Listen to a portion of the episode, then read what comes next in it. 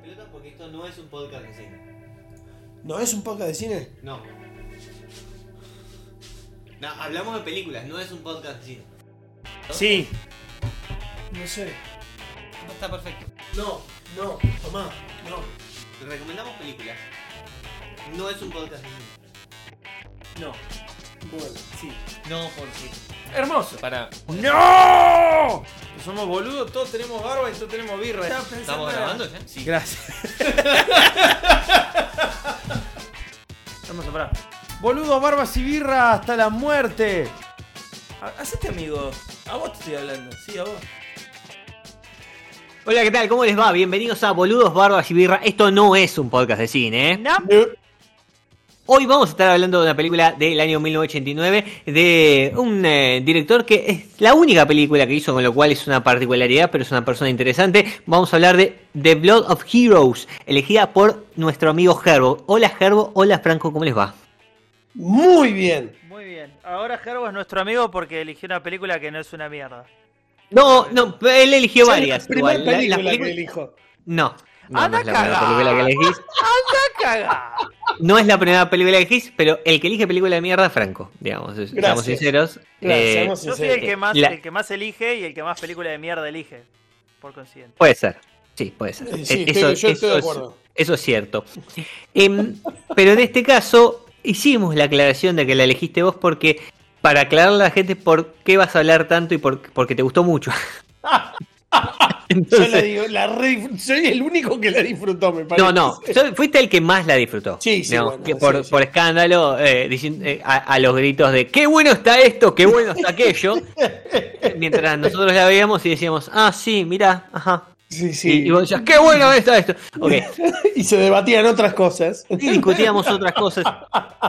Pero charlemos un poquito de The Blood of Heroes. Eh, Es una película eh, eh, post-apocalíptica, ¿sí? del año 1989, en, en donde se imaginan un mundo en la que no hay más tecnología, volvemos a una edad especie de piedra, ¿no? Un poquito más de piedra, no sé cómo Sí, sí, sería. sí, pero- un poquito. Es, es muy parecido a Mad Max. Eh, exactamente, eh, sí, la verdad que es un universo extremadamente similar a, a Mad Max, pero la sociedad es un poco distinta a la de Mad Max. Lo que hay es un juego en el medio, un juego brutal que tiene pinta de ser fútbol americano con, con Sí, algo, sí, con sí. alguna otra cosa, Son con los- palos, fútbol los- americano con palos. Son los American Gladiators y el fútbol Ah, americano de cierto. fondo. Sí, eso. Bueno, claro. Son, son- los gladiadores americanos, ese programa de los 90 que habíamos todos, donde se paraban en unas columnas y se pegaban con dos palos con, con más espuma en la espuma y se te- eh, con la, en la punta y se tenían que tirar. eh, mientras hay un tipo que agarra una calavera y tiene que correr a clavarla en un palo. Y lo, Una tiene, calavera que- de lo tiene perro. que defender un tipo Una revolviendo calavera la de perro. Y la- y lo tiene que poner un tipo revolviendo O sea, cadena. Ese sin sentido. El juego lo entendimos. Sí. Está mejor que Rollerball. Sí. Bueno, a ver, hace poco vimos Rollerball, o hace poco, hace un par de, de- capítulos vimos Rollerball, Sí. donde también es una película con, con juegos, y la verdad es que eh, eh, este juego es más interesante que Rollerball. Y eso que Rollerball, Rollerball tenía como el juego todavía más diseñado, ¿no? Sí, y hay semejanzas. eh, Un montón. En los, en los seteos de, de las sociedades. O sea, número uno, creo que la más obvia es que el deporte es como el instrumento que tiene la casta política más elitista para manejar a la sociedad. Totalmente. Y es súper Sí, obvio. acá. sí. Y acá es como Sí, que aparte- los deportistas de elite son, digamos, gente que está a préstamo en esa sociedad. O sea, no, y aparte que el, deporte, que el depo- ser bueno en el deporte te garantiza ascenso social. Sí. Igual que Rollerball. Momentáneo, En igual, ese- ¿eh? en- Porque es como Está que bien, está pero- dividido, es como una nobleza comprada, si querés. No, bueno, Sí, no, no, es que no es nobleza, es burguesía. Bueno, Es es una- burguesía, sí, sí. está bien, pero, pero viste que hay dentro, dentro de cada. Dentro de cada. No es nobleza porque la no- heredado que, que- No, que- está bien, pero a ver, la burguesía puede subir y bajar. La burguesía puede ser pobre, los nobles nunca pueden ser pobres. No, Esa es la gran diferencia entre burguesía y nobleza. Entonces, cuando vos tenés a en, en sociedades distintas a, a- a las de la Edad Media, ¿no? Eh, eh, burguesías y noblezas para calificar en estas dos películas que estamos comparando, Rollerball del 70 y pico y The Blood of Heroes, en realidad se ven así, vos tenés a los líderes de ambas sociedades que están muy, muy, muy por encima, controlan todo, tenés a la burguesía que son los deportistas que juegan para ellos y tenés a los plebeyos que son los que intentan una especie de oposición. Ni siquiera es una revolución, porque no, acá no hay revolución, acá no quieren cambiar una mierda, acá quieren ganar. Sí, sí, es el juego por el juego en sí mismo, nada más. Exactamente. Están convencidos del juego. Y, hay que jugar y hay que ser bueno y demás. Y básicamente lo único que pasa es que, bueno, nada, hay gente que está jugando el juego y, tiene que sobrevivir, ser mejor y ganar.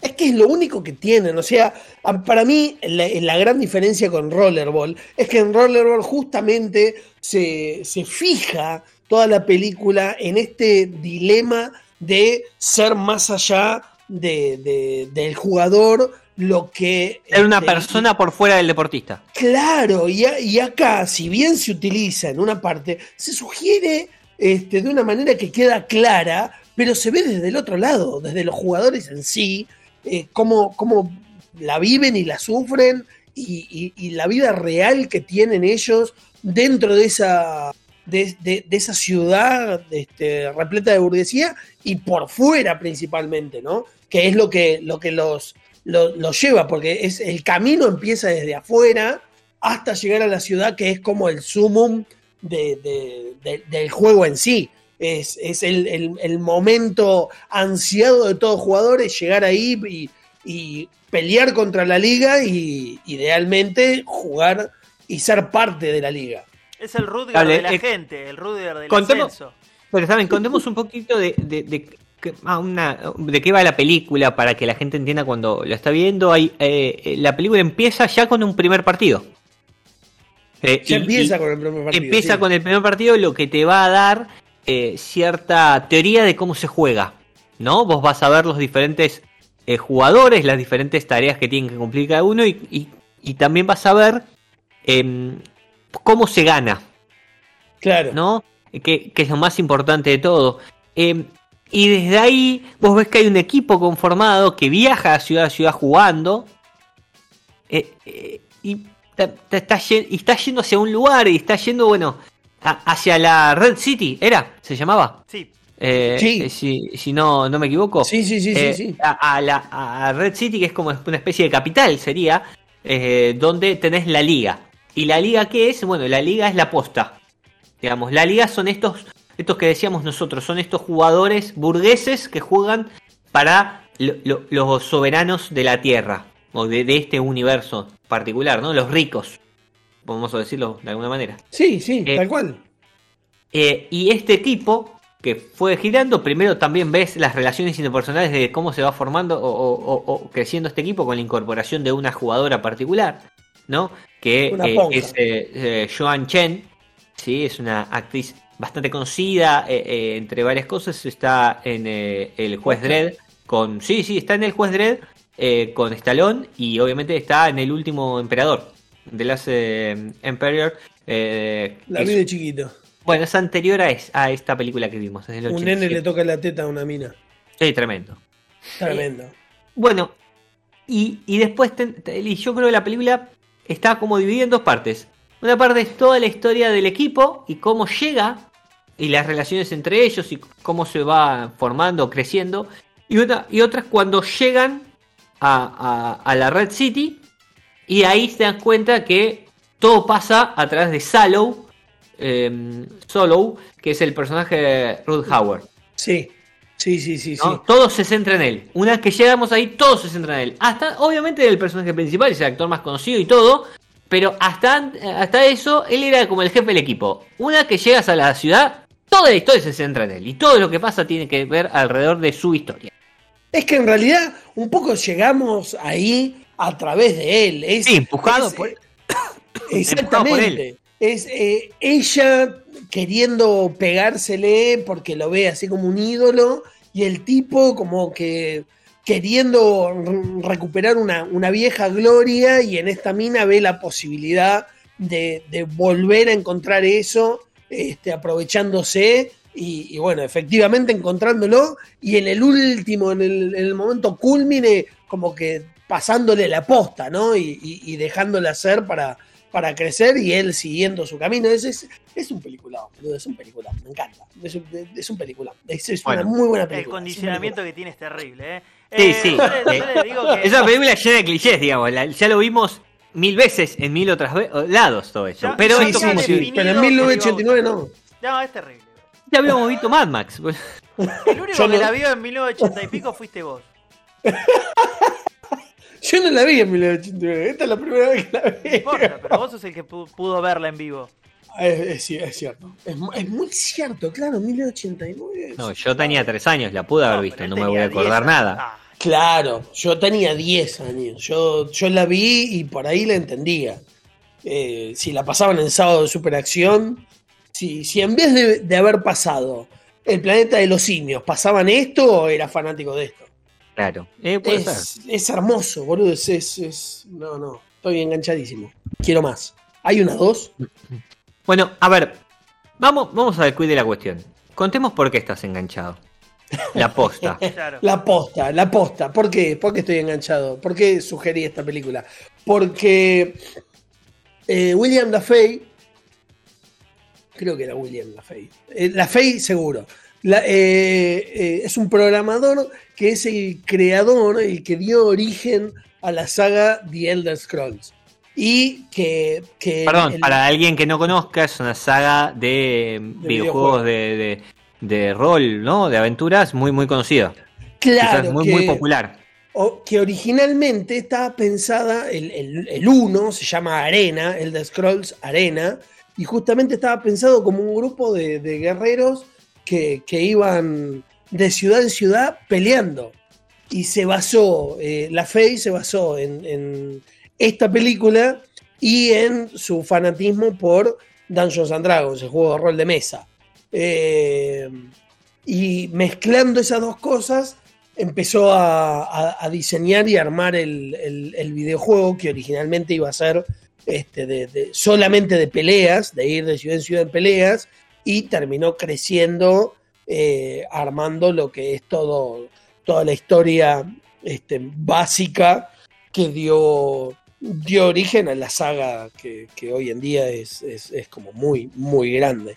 Eh, y bueno, y sí, la verdad que sabiendo esto, eh, propuse la película y viendo la película encontré un montón de referencias a un montón de cosas, entendiendo, eh, entendiendo de dónde vienen. Es, es, espectacular, Algunas similitudes, digamos. Sí, hay un montón, hay un montón de cosas que están, que están tomadas.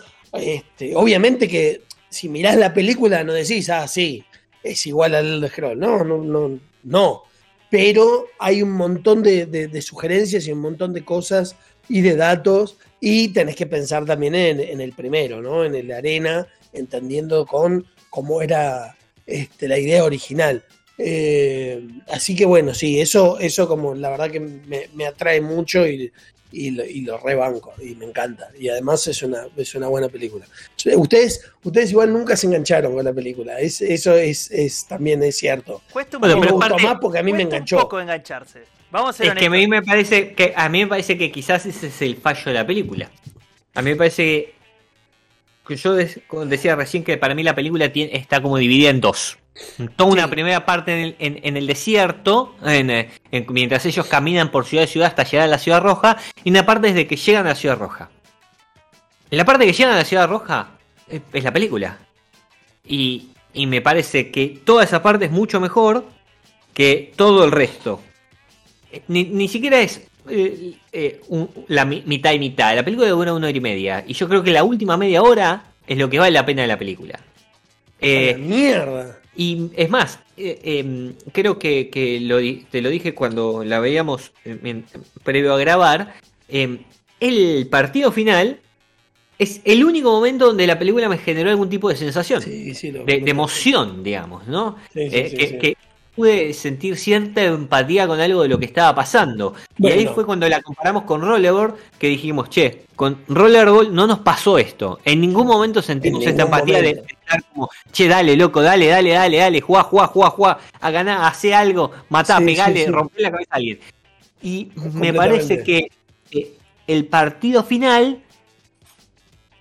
sí lo tiene, pero para llegar al partido final tenemos que saber toda la historia anterior, que es desde, y todo eso en realidad se construye desde que él llega ahí. Cuando llega ahí, empezás a ver a sus ex compañeros de equipo, porque hasta antes solamente te dijeron que era de la liga el chabón, pero nada más, no sabías nada. De repente, ahora te dicen, sabes qué es la liga, que es el equipo. Eh, sabes que eh, sabes que el chabón jugó ahí. Eh, sabes que se fue, por qué se fue. Y, también sabes que, por ejemplo, lo van a querer ir a matar por alguna forma. Sí, sí, lo quieren... Exagerado, pero lo, van a ir a matar durante el partido. Con lo cual se te construye toda una situación nueva que hasta ahora no tuviste. Igual que en Rollerball. Igual que en Rollerball. Porque en Rollerball él enfrenta la posibilidad de que, deliberadamente. Eh, bueno, eh, esta, película, esta película es Mad Max meets Rollerball, ¿no? Eh, y tuvieron un hijo, tuvieron un hijo y salió esto. Peor que Mad Max, mejor que Rollerball. Está ahí, está en el medio. Bueno, yo no estoy de acuerdo con que sea mejor que Rollerball, porque yo la defendí Rollerball y la voy a volver a defender. A mí me parece que Rollerball tenía un mensaje para la época en donde se hizo estaba bien hecha y si bien es un toque aburrida, si bien es un toque aburrida, toco aburrida, no un toque. No, no, sí, tal cual. No, no, para, esta también para la época que estuvo hecha es un peliculón, boludo. No. No, no, Rollerball para la época que está hecha sigue siendo una mierda. Esta no para es la época que para la época sí. Eh, no, esta, Es una, esta es una época de películas berreta y como que, que quieren con un solo concepto hacer una película y se quedan generalmente cortos. Mad Max. Mad Max. tenía un montón de ideas copadas. Está mal llevado a cabo, pero tiene un montón de ideas copadas. O sea, es mucho más prolífica Rollerball que esta. Esta simplemente se agarra de las tetas de una corriente de película que hubieron en los 70. Sí. Llegó tarde. claro, pero exacto, es decir, Mad Max es del 79. Es decir, esta película es 10 años después de Mad Max. Con lo cual. Convengamos que Mad Max, la que vale la pena, no es la 1, es la 2. pongámonos serios. Bueno, pero no, hay dos, yo cuando volví a ver Mad Max 1. No hay dos sin uno, no es lo mismo acá. No, no, no, no, no. no. Hablemos de la película en sí. Pero la 1 también está buena. Sí, está bien, pero la, la, que mejor es la 2. Por eso te digo. Entonces. Bueno, la 2 es del 81 igual, ¿eh? Si querés, vamos al, abajo. La, la 3, la 3 que es del Thunderdome, es del 85, ya más metida con más, producción y todo. Había motos y, podían explotar. Pero por eh, eso te digo, o sea, perdón, está más gobernada por la por, por digamos el lore la película. Eh, eh, le pasa a toda la película. Digo, Alien 1 está buenísima. Alien 2 hay gente que le gusta más. A mí me gusta un poco menos que la 1. Porque está más gobernada por el lore.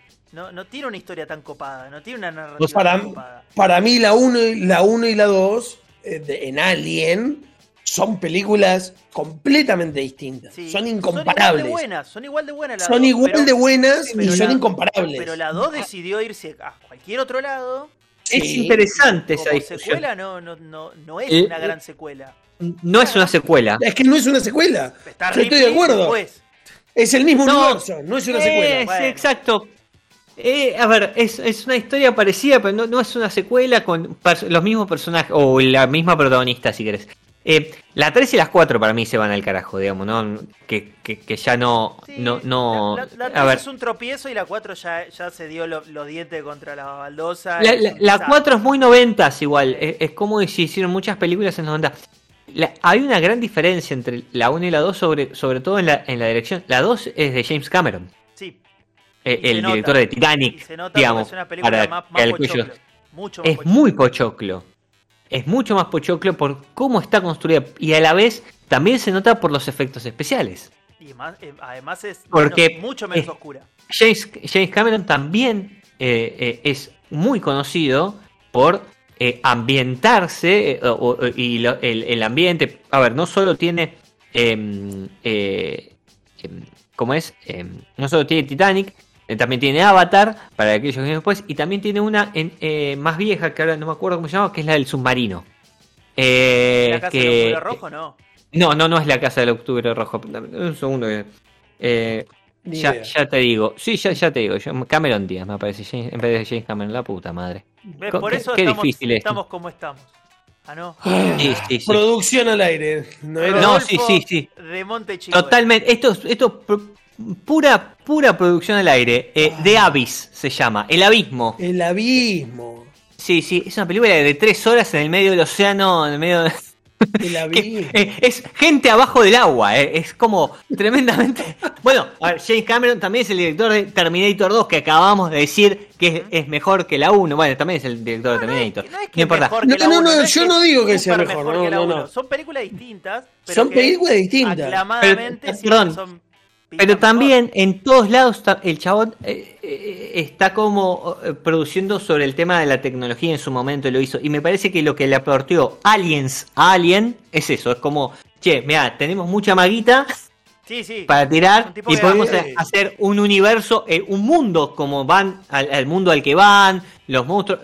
Alien, la original, es muchísimo más escueta y, y, está toda centrada en lo que pasa dentro de la nave, medio entre ellos, digamos. Está más, eh, creo que, una película de terror. Es una película eh, eh, psicológica, la primera. Es una película psicológica, la otra es más de terror-acción. Sí, sí es, acción. Va por otro lado. Es lo que no ves, la gracia de la dos es lo que ves. son dos conceptos distintos de cómo hacer las cosas. Sí, sí, completamente de acuerdo y estamos de acuerdo. Che, volviendo a The Blood of Heroes.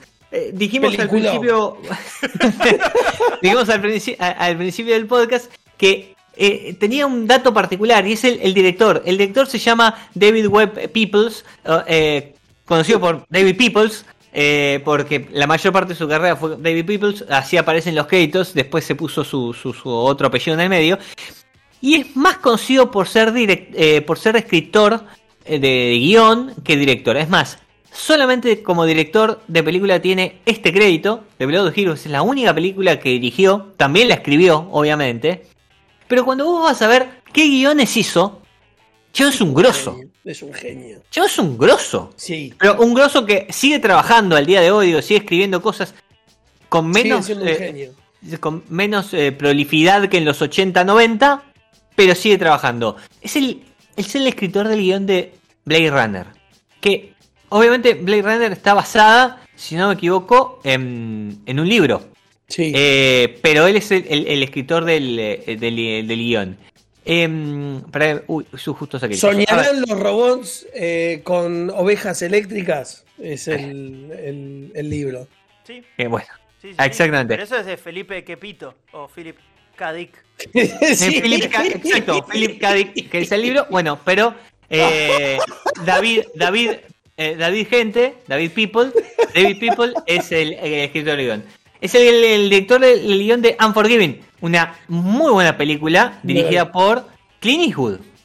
Es decir, mm. esta es una película ya de, alta arcunia. Tenés Clint Eastwood, Gene Jackman y Morgan Freeman. Gerbo, perdón, Gerbo es el hombre emoji. No sé si te das cuenta, pero Gerbo tiene como una reacción gesticular a, cada cosa que, mencionas. Por ejemplo, vos dijiste Clint Eastwood y él dijo. Mmm. Clint Eastwood es eso. Eh. Sí. Tiró un emoji. Es el hombre emoji. Total. Y también es el eh, eh, escritor del guion, uno de los escritores de guiones de 12 monos. Peliculón. Peliculón, con Bruce Willis. Hace eh, poco la volví a ver. Peliculón. Yo también. Peliculón, peliculón. Hace dos semanas la vi, digamos. Peliculón. Peliculón. peliculón. Peliculón. Mal. Mal. Una de mis películas favoritas. Hermosa película. Hermosa película. es para mirarla hoy en día porque es, es muy COVID. No sé, es muy COVID. Sí, es re COVID, es re COVID. es lo que podría pasar si, si el COVID sigue avanzando y no, no, no me vacunan. Lo que va a pasar, digamos. Es lo que va a pasar. Eh, exactamente, pero ya, ya, me vacunaron. Bueno, nada, cuestión es que eh, David People la rompe como escritor de guiones para Hollywood, ha hecho enormes trabajos, tiene una película que dice que está a, que ha salido eh, no sé si esto es una película o es un documental, una cosa así. Dicen que está trabajando en una película que se llama Mandrake el Mago. No puede ser, boludo. Posta. Sí. Quiero ver esa película, por favor. Que va a estar, eh, eh, es de em, uno de los hermanos Cohen. Eh, va a ser dirigida por uno de los hermanos Cohen y protagonizada por Sasha Baron Cohen. wow. Em, sí. Y David. Una de las hermanas Cohen, querrás decir. Oh, perdón. Tenés razón. no, yo está todo bien, pero bueno.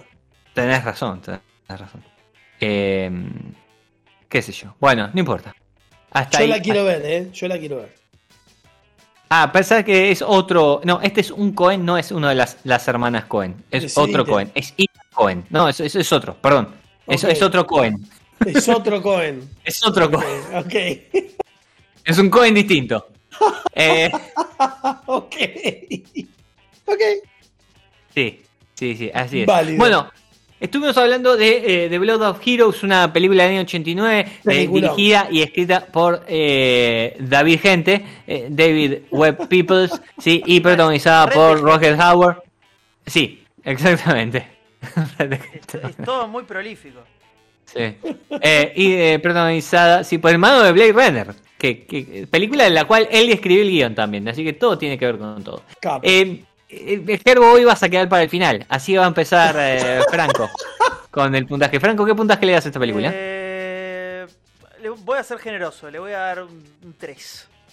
Generoso, wow. Generoso, sí. sí. porque le he dado dos y algo a películas que categorizaría como similares. Pero me cae muy bien el amigo Rudger. Es, nuestro actor fetiche en serio, no como David Carradine, que es nuestro actor No, no. aguante, aguante David Carradine, es un actorazo. El otro día vi Kill Bale 2 eh, y, es, un actorazo. pero, eh, pero pará, pará, es una anomalía David Carradine, seamos honestos. Es, lo mismo, es lo mismo que Nicolas Cage. Es como que la gente recuerda que ganó un Oscar como, como punto relevante de una carrera súper mediocre. Sí, y, David Carradine la gente se acuerda que se mató con la ficha autoerótica. Se mató paja, literalmente. Bueno, no, está bien. Eh, vestido mujer, aparte. Eh, no importa. Eh, ¿Quién no se viste de mujer? Yo también le voy a dar tres. Me gusta argumentar esto. Dos cosas. Me parece que eh, la película está bien, sobre todo si te gusta la ciencia ficción. si, si te gusta Mad Max, la, la, vas a pasar bien. Entonces me parece que tiene un público el que puede estar súper apuntado. No es para un público general. Sí, le falta un poco de ritmo, pero lo agarra el ritmo, lo agarra sobre el final y terminás eh, eh, comprando el deporte violento, la sangre y los golpes. Con lo cual, mm, eso me parece bien. La actuación eh, son buenas de todos. La verdad que todos los que son lo, el equipo, ¿no? El equipo protagonista que es Robert Howard, eh, Delroy Lindo, Ana Catarina, eh, Vincent Donofrio, que charlamos mucho sobre él, y Joan Chen, eh, que son el, equipo bueno, ¿no? Los buenos, no sé cómo decirlo. sí. son todos buenos actores y, hacen todo bien su papel y me parece que la película también cumple en eso, así que dentro de todo está bien. es, un toque oscura y por momentos se perdía un poco de, del acoso que se había que ver, pero bueno, pero me parece que no está tan mal, así que un 3 está bien. Me voy a sumar a algo. E, es, así como la, nombramos varias veces similar a Mad Max, es una película que le vendría muy bien una remake hoy. Porque, sí, podría, podría saber. Hay muchas escenas. De hecho, la película es bastante corta de diálogo. No, no se habla mucho en la película. No. Y no se explotan tanto los paisajes y no se explota tanto las escenas. Más allá de que se usan y, y hay mucho de vestuario, pero creo que se explotaría como se explotó la remake de Mac Max. Que en realidad no es una remake, pero se entiende. Digo, eh, eh, le vendría muy bien hacerla hoy. Yo, yo, por favor. Yo estoy completamente a favor de, semejante cosa y espero que alguien te escuche. ¿Qué punto que le das, Te escuchamos. es, todo, es todo tuyo el podcast. Eh, yo voy a ser completamente sincero. Para mí eso es una, es una muy buena película que ustedes no le quisieron dar ninguna chance. Este, y que me parece que vale completamente la pena para ver y para volver a ver. Yo tengo ganas de volver a ver esta película. Es una muy buena película. Así que con toda sinceridad le voy a dar un 4.5. Sólido. No, pensé que ibas a, iba a ser peor, ¿eh? más. Estuvo a 5 centésimas de bardearla del todo. No, está bien, pero al Poltergeist le dio 6. No, no, no, no, Poltergeist no le dio 6.